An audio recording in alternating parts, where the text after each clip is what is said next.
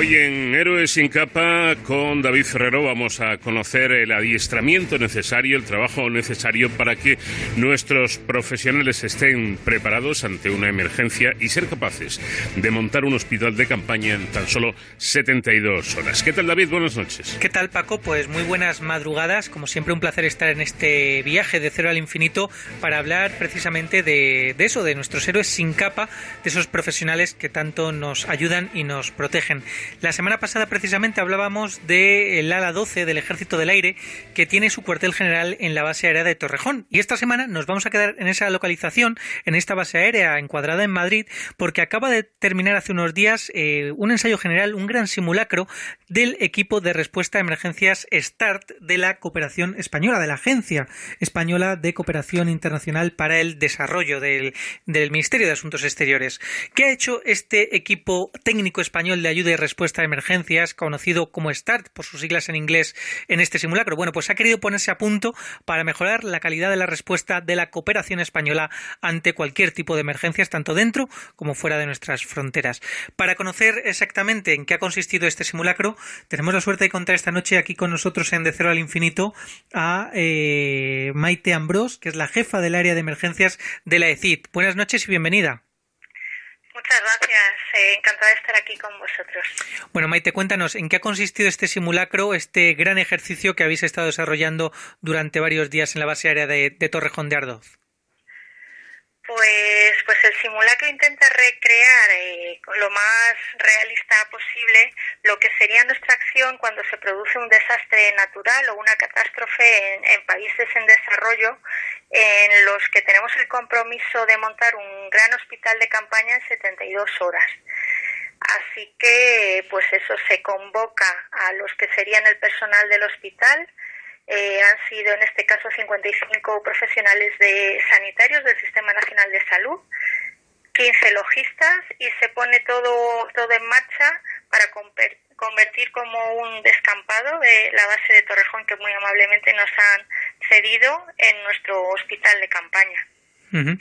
¿Quiénes forman precisamente? Nos comentabas que, que, en este simulacro han participado, han participado profesionales del Sistema Nacional de Salud. ¿Quiénes forman este equipo técnico eh, tan especializado, el START? Pues nosotros en total tenemos más de 300 voluntarios eh, eh, exactamente 375, de los cuales digamos que unos 300 son tanto médicos como personal de enfermería que trabaja en hospitales de toda España, de todas las comunidades autónomas y también en centros de salud.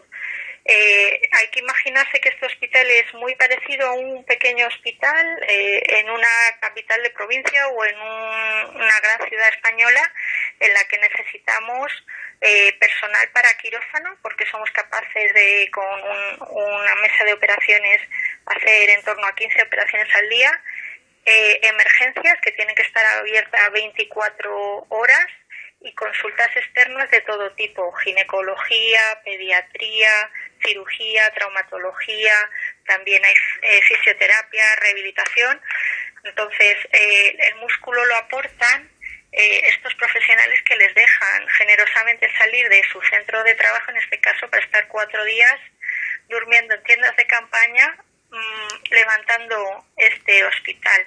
Para que os hagáis una idea, tiene capacidad incluso, por ejemplo, de transfusión de sangre, tiene un laboratorio, su propia farmacia, todo el equipo de esterilización que permite hacer operaciones, cesáreas, es fuerte precisamente eh, en ginecología obstetricia y en pediatría, porque muchas veces mujeres y niños son especialmente afectados por, lo, por los desastres naturales. Entonces es un montón de profesionales muy variados, curtidos eh, y con, con ganas de, de, ayudar y de pasar incomodidades para poder responder pues en sitios muy, muy remotos a veces. Bueno, yo creo que por resaltar dos ideas fundamentales, primero que son eh, profesionales en activo que se prestan de forma voluntaria para participar en este proyecto eh, con la ECID y luego también eh, que al, al, estar en activo son personas que están perfectamente formadas, que si bien es verdad que no es lo mismo desenvolver su trabajo en un hospital, por ejemplo, en Barcelona, en Andalucía, en, en Madrid, ¿no? porque sales de tu zona de confort, pero están perfectamente formados porque es el trabajo que están realizando día a día, ¿no? Que eso yo creo que es importante. Sí, la, la, calidad que exige este tipo de hospital, que está certificado por la Organización Mundial de la Salud, es precisamente esa, profesionales en activo con experiencia, a lo que además, digamos, en el simulacro no es que se encuentren con un entorno que les es totalmente desconocido. Con anterioridad al simulacro ellos pasan por, por nuestras dependencias en la base de Torrejón, cada uno, según su especialidad, se familiariza con lo que tendría a mano pues, eh, en la zona de urgencias, en la zona de reanimación, qué respiradores tenemos, cuánto tiempo podemos mantener un enfermo crítico, etcétera, de manera que sean totalmente capaces de trabajar con el instrumental y en las condiciones que tienen allí donde tengamos que desplegarnos. Sí. Y también hay otro perfil de voluntario que es el que los llamamos logistas, en el simulacro hemos tenido a 15, en su mayoría son bomberos del Ayuntamiento de Madrid, también del ERICAM, de la Comunidad de Madrid, y del conocido servicio médico, el SUMA 112 de la Comunidad de Madrid. Ellos también tienen que familiarizarse con todo lo que os podéis imaginar que nos aporte electricidad, una red wifi, agua y saneamiento, letrinas, duchas que se tiene que desplegar allá donde vamos para intentar no, no generar problemas, sino solucionar problemas, digamos. Bueno, este proyecto, el START, que se pone en marcha en 2016 y como nos acaba de comentar eh, Maite, pues tiene la acreditación no solamente de la Organización Mundial de la Salud, sino también que está reconocido por la, por la Comisión Europea, ¿no? Eh, es un servicio joven, como comentábamos, pero ya vemos que perfectamente preparado. ¿Ha tenido que hacer el START eh, frente a alguna emergencia a nivel internacional? Pues, pues sí, digamos que el START tal y como lo concebimos ahora y en el simulacro, con el total despliegue de su infraestructura, eh, salió eh, en 2019 a la costa de Mozambique, que se vio asolada por el ciclón Idai.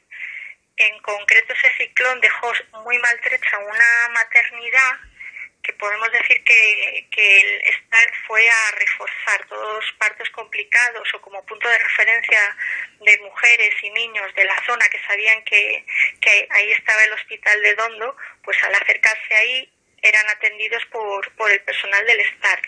Y el año pasado que hubo, hubo una explosión en la armería de un acuartelamiento en la ciudad ecuatoguineana de Bata, Allí, digamos, eh, hubo 200 víctimas mortales, mucho herido de trauma, la explosión fue, fue enorme, pero no dañó los hospitales. Entonces no hubo que desplegarse con el hospital, sino que un equipo de, sobre todo, traumatólogos y personal de enfermería pudo ayudar en, en los hospitales, en los tres hospitales de la ciudad.